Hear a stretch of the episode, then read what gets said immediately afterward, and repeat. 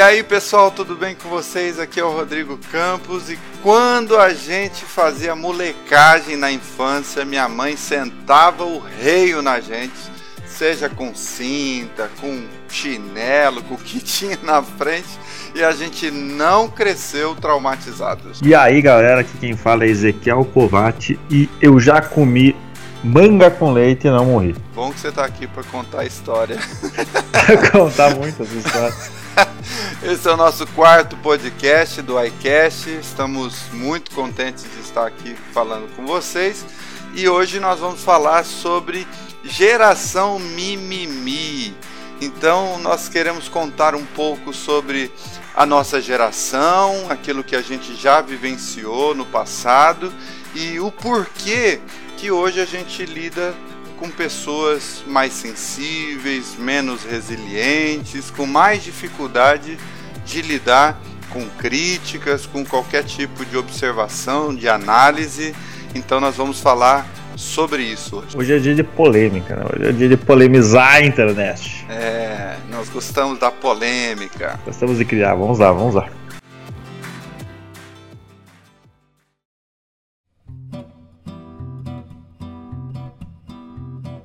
Então, meu querido, bom, é importante dizer, antes de mais nada, já ir se justificando, né?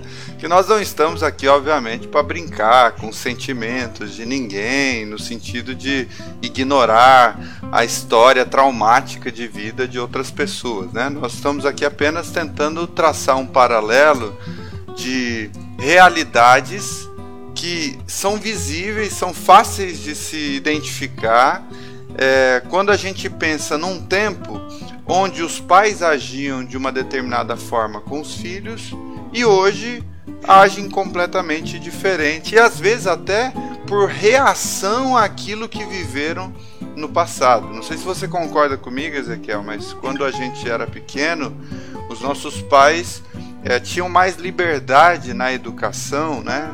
Por se sentirem mais responsáveis, por não estar tão longe de casa quanto hoje, muitas vezes os pais ficam longe dos filhos. Então a gente tinha um determinado tipo de educação que era um pouco mais rígido, que era um pouco mais incisivo, né? Claro que meus pais não me batiam por qualquer coisa, mas quando necessitava é, de uma repreensão mais forte, eles não se furtavam de fazer isso, né? E hoje a gente vê muitas vezes o pessoal blindando os filhos, os pais super protegendo os filhos. Como é que foi a sua infância? É, é importante salientar, como tu já colocaste, que uh, muito do que a gente vai falar hoje, né, e principalmente nesse programa, são baseados nas nossas experiências, né? Então, uhum. Uh, a gente não está aqui para julgar e nem, e nem falar o que é o certo e é errado, porque cada pessoa tem os seus, seus próprios conhecimentos e sua própria vida, mas é baseado naquilo que a gente vivenciou. E eu entendo, acho que a nossa, a nossa infância ela não foi nem mais fácil nem mais difícil. Ela foi como deveria ter sido, mas exatamente como tu falava, as coisas elas eram um pouco diferentes, né? Hoje muitas das coisas que são consideradas erradas, que são consideradas tabu, eram tratadas de forma uh, um pouco diferente, né? Então, hoje se tu falar que o pai vai dar um castigo para um filho, ou a mãe vai dar um castigo para o filho, hoje já é visto como uma coisa meio que terrorista, né? Exatamente. E na minha criação foi uma coisa que que me ajudou a ser muito o que eu sou. Obviamente que meu pai e minha mãe nunca, nunca me bateram, assim, nunca me maltrataram, né? Não é esse o ponto, mas a minha mãe sempre foi bastante rígida nessa questão de educação, né? Então, quando tinha que dar algumas palmadas ou chineladas, essa, essa situação ficava a cargo dela. Já o meu pai, ele era mais de, de conversar, mas era aquele cara que tu, tu não tinha medo dele, tu tinha respeito por ele, né? Ele impunha uh, as coisas com, da forma com que ele acreditava ser o certo, mas ele fazia isso ensinando, né? Ele mostrava o que era o certo, o que era o errado e o que, que tu ia ganhar de positivo e negativo. O meu pai, ele tinha uma frase que eu achava sensacional e eu uso ela até hoje. Ele dizia que lá em casa as coisas se resolviam sempre de duas formas, né? Que era na boa e na ruim. Na boa, ele pedia alguma coisa, enfim, ele falava alguma coisa, tu ia lá, fazia na boa, sucesso, vida que segue.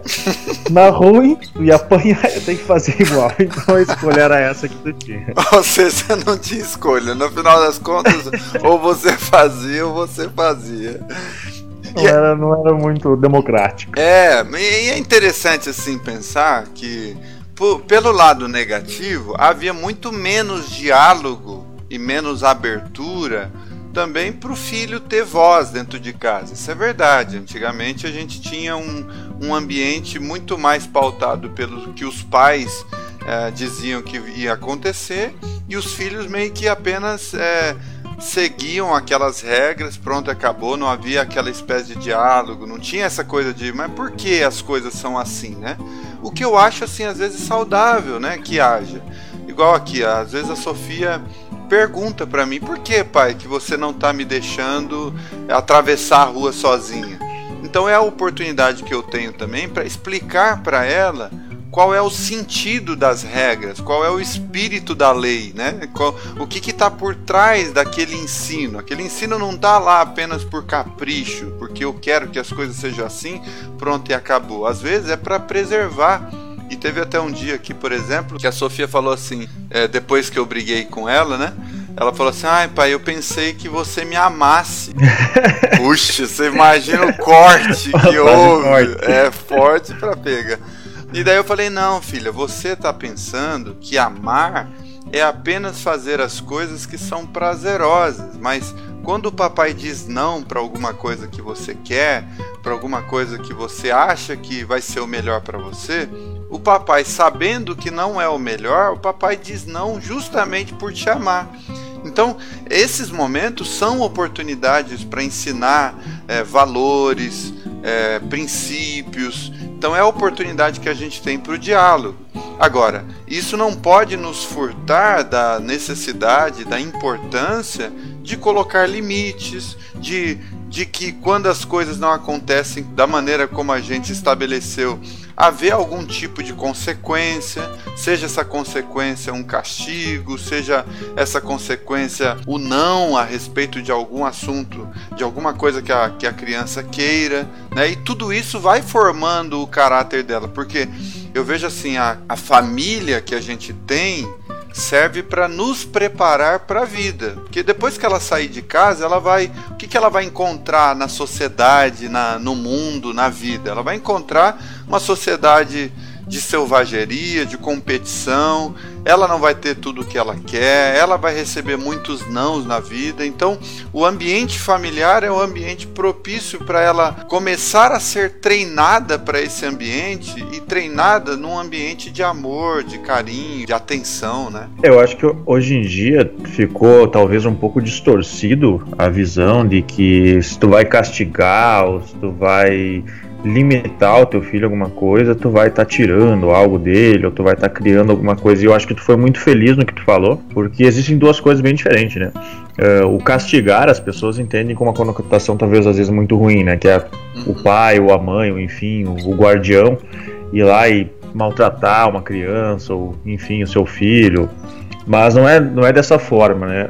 Quando eu, eu digo castigar na minha infância, o meu pai ou a minha mãe, eles, eles faziam isso na forma de me ensinar alguma coisa, né? Não era simplesmente tu vai receber uma palmada ou tu vai ficar sem fazer tal coisa que tu gosta porque eu quero assim ou porque Deus quis assim. Tinha todo um porquê por trás e talvez o que tu falou para mim, eu acho que é uma coisa que cabe muito. A minha família funcionou da forma com que funcionou, eu, meu pai, minha mãe, meu irmão, porque sempre teve um diálogo muito aberto. Então, se a gente fazia alguma coisa errado, meu pai e minha mãe nos mostravam que estava errado, o porquê estava errado, e se a gente estivesse tomando um castigo, perdendo alguma coisa, o porquê que a gente estaria perdendo aquilo, né? Exatamente. Vou usar uma, uma, uma história engraçada que aconteceu quando nós éramos pequenos. Uh, a gente sempre via meu pai e minha mãe tomando cerveja, cerveja, achava, bom, se eles tomam aquilo lá, deve ser uma coisa, deve ser uma coisa bacana, né? e uma tarde, eu tenho um irmão mais velho, ele devia ter por volta de uns 8 anos, então eu deveria ter uns 4. Ele teve a brilhante ideia de abrir uma garrafa de cerveja e experimentar para ver qual é. Sei. E a gente foi lá na nossa inocência, né? Eu abri a garrafa lá, porque ele não queria abrir, ele tava com medo, sei lá, e ele tomou um gole. E na nossa grande sapiência juvenil, a gente botou a tampinha de volta em cima da garrafa, achando que aquilo lá ia nossa. mostrar que ninguém tinha mexido. Quando meu pai chegou em casa, uh, ele juntou nós dois e perguntou o que tinha acontecido. Obviamente que nenhum ia entregar o outro, né? Uhum. irmãos têm essa essa coisa. E ele na sua inteligência mais do que de longa data, né? Ele disse que não tinha problema, que não uh, a gente não precisava falar né, né, quem tinha sido nem nada, mas que enquanto a gente não contasse a gente ia ter que ficar uh, ajoelhado de frente para a geladeira olhando para ela e para a garrafa ali que estava aberta, enquanto ele tomava a garrafa de cerveja. Então ele fez a gente ficar parado olhando para ele enquanto ele degustava a cerveja, obviamente não a mesma. Né? Até que depois de dois minutos, talvez, de joelho no chão ali, já não aguentando, com certeza, o meu pai conta isso, ele enche os, os olhos de lágrimas, né? Porque meu pai é um cara muito sentimental, então eu odiava dar castigos para nós, mas ele fazia isso para ensinar, né? Sim, sim. E, e, ele sempre conta que ele ficava com o coração na mão, né? Mas obviamente que um minuto, dois minutos depois já não aguentava mais, a gente já levantava e contava né, o que, que, tinha acontecido e ele calmamente colocava nós na mesa e explicava o porquê que tinha feito, o porquê que era errado, que na verdade não era é, beber não era, digamos, errado, né? É uma droga como qualquer outra, mas é, era uma coisa para adultos, que nós iríamos chegar no momento que a gente ia ter direito a tomar alguma coisa. Então sempre vinha um ensinamento por trás, né? Eu acho que talvez isso talvez se perdeu as pessoas entender que o castigo é simplesmente dar um bater ou tirar alguma coisa, mas não, tem que ter o, o porquê, né? Tudo tem que ter um porquê. Exatamente.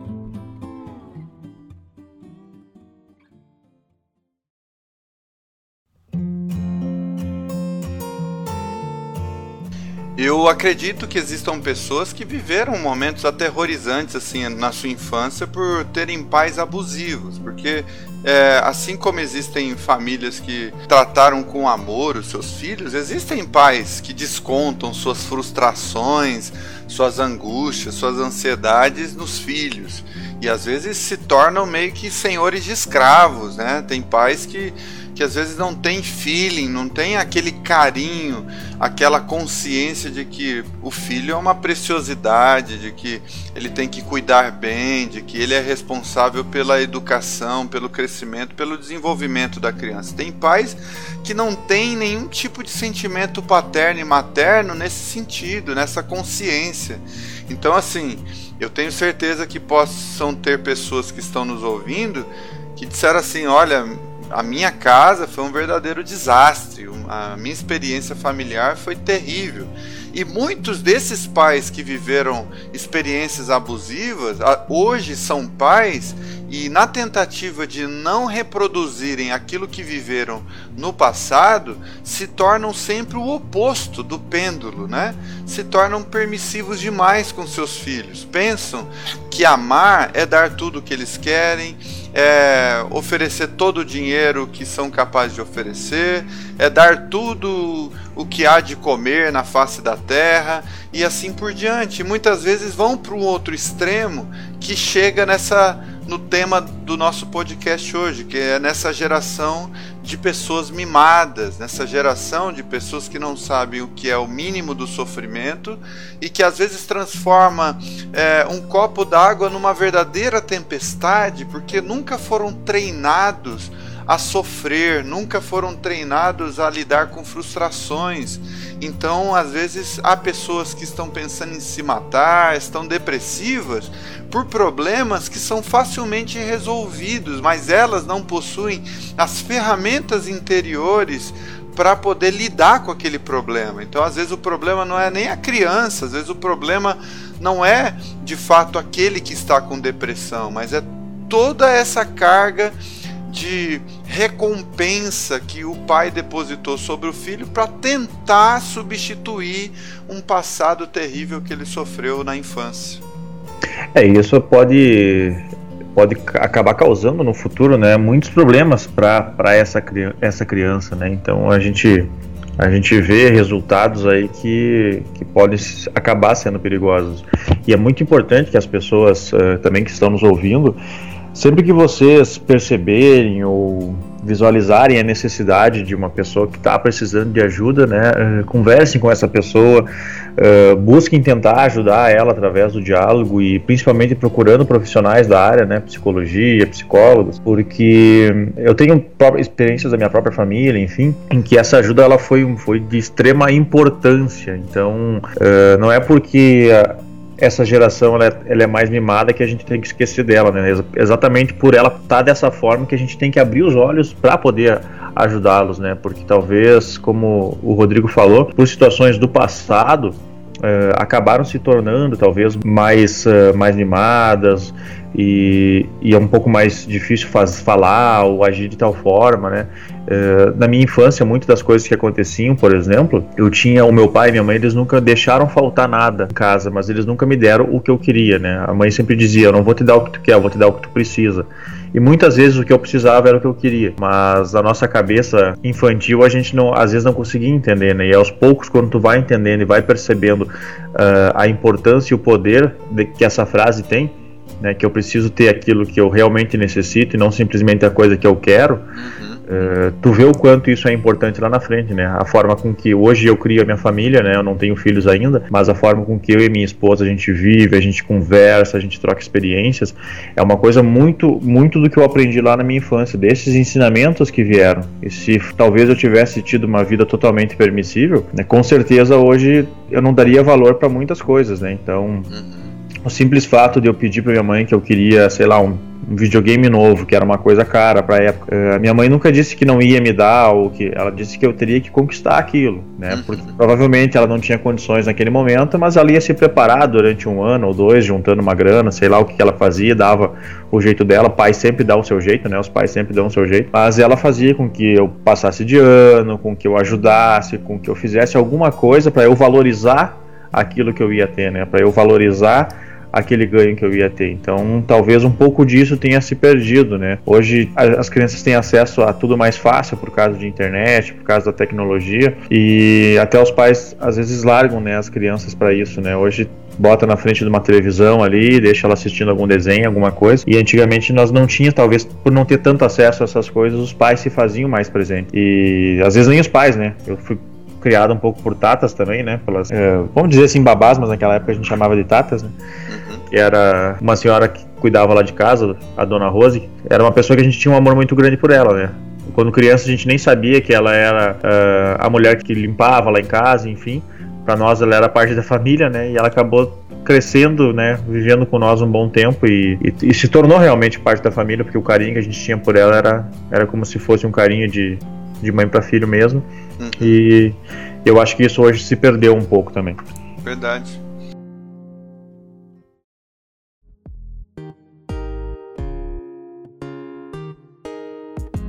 Por exemplo, eu estava conversando com a Talita, é, a Sofia tem muito mais brinquedos do que eu já tive em toda a minha vida. Então, assim, ela tem bonecas de todo tipo, etc, etc. E eu percebo assim que a gente toma um cuidado assim enorme com ela para que ela não banalize isso, né? Primeiro, fazendo ela ter contato com pessoas que não têm aquilo que ela possui, é, conversando com ela para ela doar algumas bonecas, explicando: ó, oh, tem pessoas que não conseguiram ter isso que você tem, então a gente tem que aprender a repartir. E outra coisa, quando alguns tios, avós dão mais bonecas novas para ela e juntam tanto aqui, por exemplo, é, a gente guarda para dar numa época específica, justamente para ela perceber que é, não é toda hora que a gente vai ter novos brinquedos, novas coisas. Então, assim, o que eu estou querendo dizer é: não é porque você pode dar determinadas coisas para o seu filho que você tem que necessariamente dar. Você tem que ter uma consciência, como pai, como mãe, de que você está formando aquela criança. Então, é, quando a Sofia fazia a birra, as primeiras vezes que ela fazia, ou no supermercado, porque ela recebeu um não, ah, eu quero esse chiclete, a gente dizia não. Ela começou a fazer birra, dar aquele espetáculo no mercado, o nosso não permanecia sendo não, principalmente por ela ter feito birra. Então, nas próximas vezes, ela sabia que não adiantava se ela ia chorar, espernear. Tinha momentos que a gente dava, que a gente dizia sim, pode pegar o chiclete que você quiser. E tinha momentos que a gente dizia não e o nosso não valia não. Não é não e acabou. Se a criança percebe que ela consegue mudar a sua resposta a partir de qualquer tipo de mecanismo, seja pelo choro, seja pela manha, seja é, por ela dizer, ah, eu te amo e vir com agrado na sua direção, é esse mecanismo que ela vai se utilizar nas próximas vezes para poder mudar a sua, a sua decisão todas as vezes. Então, a gente tem que estar atento a essas coisas, a como funciona o psicológico da criança, para a gente ir dosando. Esse é o desafio de todo pai. E dosando, olha, uma vez você agrada, você ajuda, você dá o que quer, porque faz parte ter essa dimensão também na vida, obviamente, a gente não vai dizer não toda hora, mas faz parte também você aprender a dizer não e o seu não valer o não. Não adianta da boca para fora dizer não e depois com algum tempo ir lá e relativizar o seu não e transformar ele num sim. A criança ela precisa de referências e essas referências precisam estar bem estabelecidas, né? Então é importante a gente ter esse pulso firme é, na, na lida com as crianças. Agora, é, é, óbvio que o mercado de trabalho hoje tornou as coisas um pouco mais difícil. O pai e a mãe geralmente trabalham, né? Poucas casas hoje em dia só o homem trabalha. Então, os pais chegam em casa no final do dia cansados, estressados e vai lidar com outro trabalho que é a criança. A criança dá trabalho mesmo. Educar é desafiador, é difícil.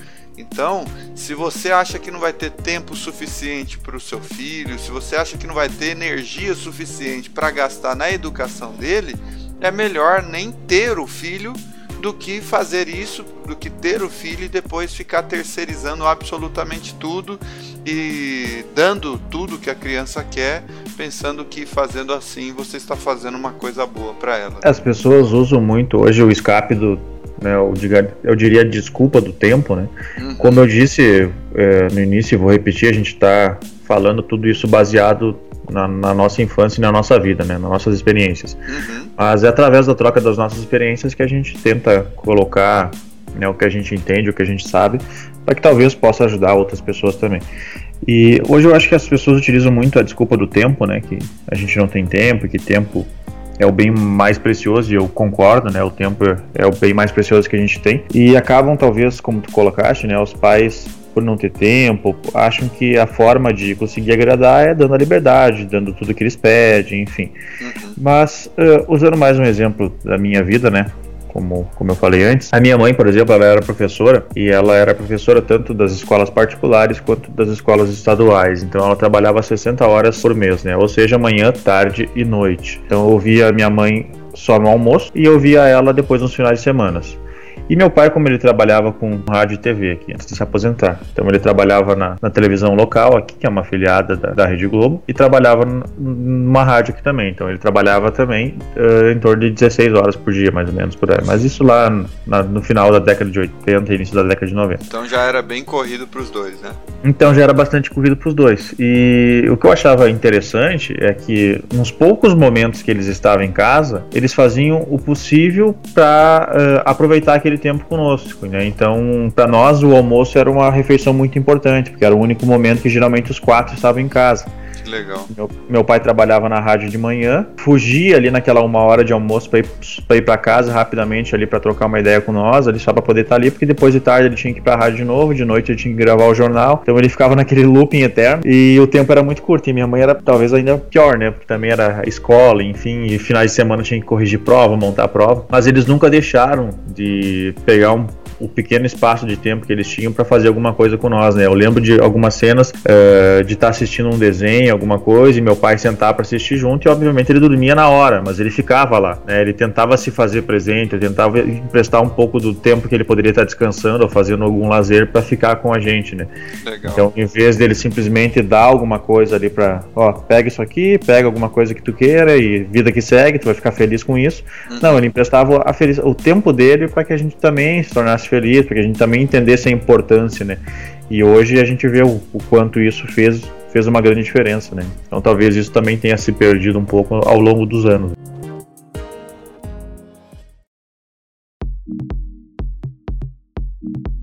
Caminhando para o final do nosso podcast, eu acho que é importante dar essa dica para as pessoas em relação a avaliarem a si mesmas antes de tomar a decisão de terem filhos, né?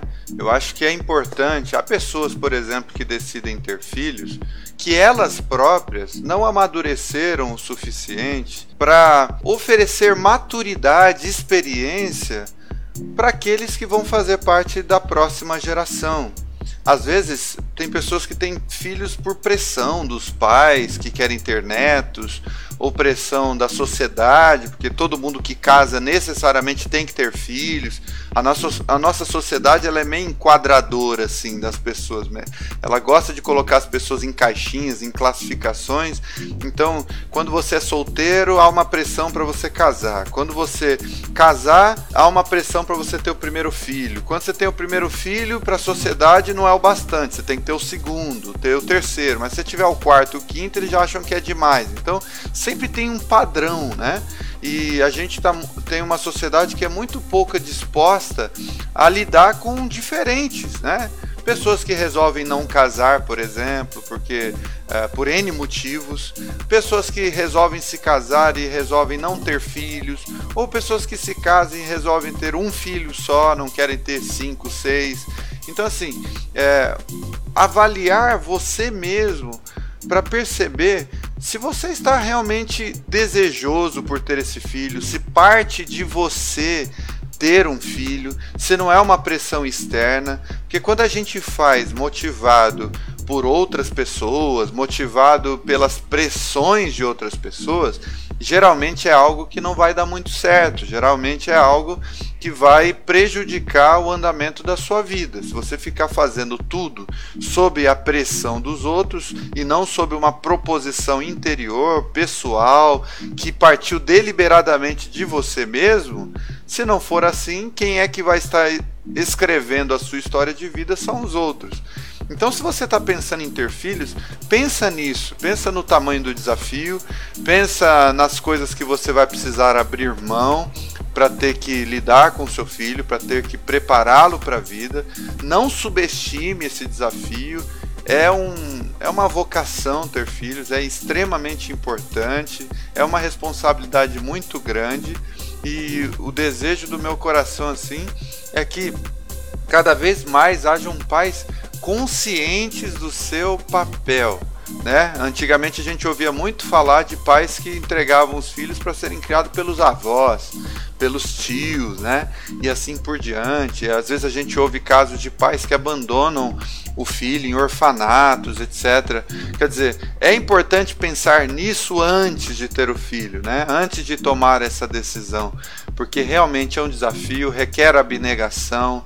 É importante se preparar o máximo possível para esse processo, porque afinal de contas é a partir disso que uma nova geração nasce, que a nossa descendência também nasce e é a geração que vai construir o futuro que talvez a gente nem vai estar aqui, mas a gente vai estar dando a nossa contribuição educando com a máxima qualidade possível, né?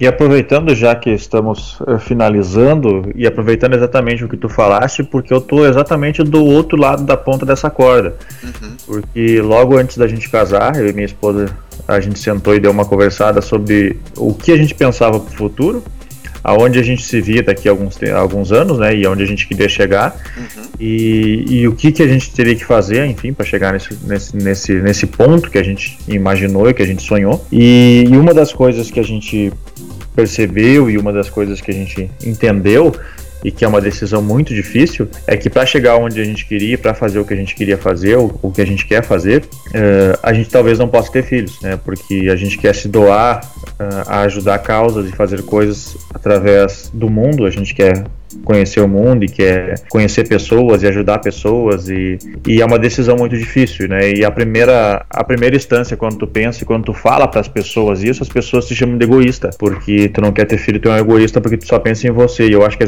exatamente ao contrário, né? O momento que a gente tem uma decisão tão forte quanto essa, uh, de não botar uma criança no mundo simplesmente para jogar para os avós ou para abandonar ela, é talvez um, um, dos atos de amor maior que a gente possa ter. Exatamente, uh, a gente entende que se mais para frente ou se no futuro Deus nos presentear com com essa dádiva a gente vai abraçar com todo amor e carinho, porque o amor que um pai e uma mãe têm por um filho é algo que o meu pai sempre me disse que é indescritível e se um dia eu tiver o prazer de ter essa, essa visão e esse amor, com certeza eu terei. Mas, como eu disse, foi uma escolha que a gente fez, bem pensada, bem conversada e que é visto com, com olhos uh, de que a gente seja pessoas totalmente egoístas, enfim, e é exatamente o contrário, né? Exatamente o que tu falou. É uma coisa que você precisa pensar muito, porque não é simplesmente fazer um filho, né? É uma vida que está se criando e essa vida ela vai ser dependente de você por muito tempo, né? Por muitos anos. Verdade. E pro, provavelmente a criação dela ou tudo que, que você mostrar para ela, ela vai se espelhar naquilo, né? Então tu tem que estar tá muito preparado, tem que estar tá de cabeça preparada, a família tem que estar tá preparada. Então, né? Quem está nos ouvindo aí quem já tem filho, quem vai ter filho, quem ainda não pensou nisso, né?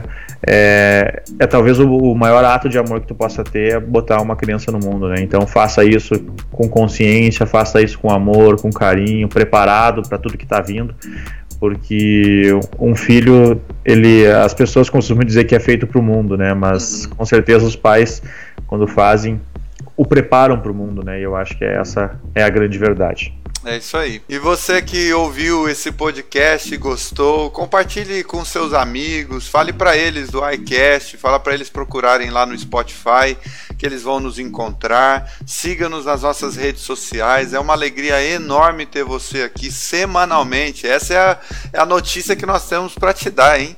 Toda quarta-feira nós vamos postar um novo podcast. Então, nós estamos aqui é, nos organizando para oferecer esse tipo de papo, essas conversas instrutivas e úteis para muitas pessoas.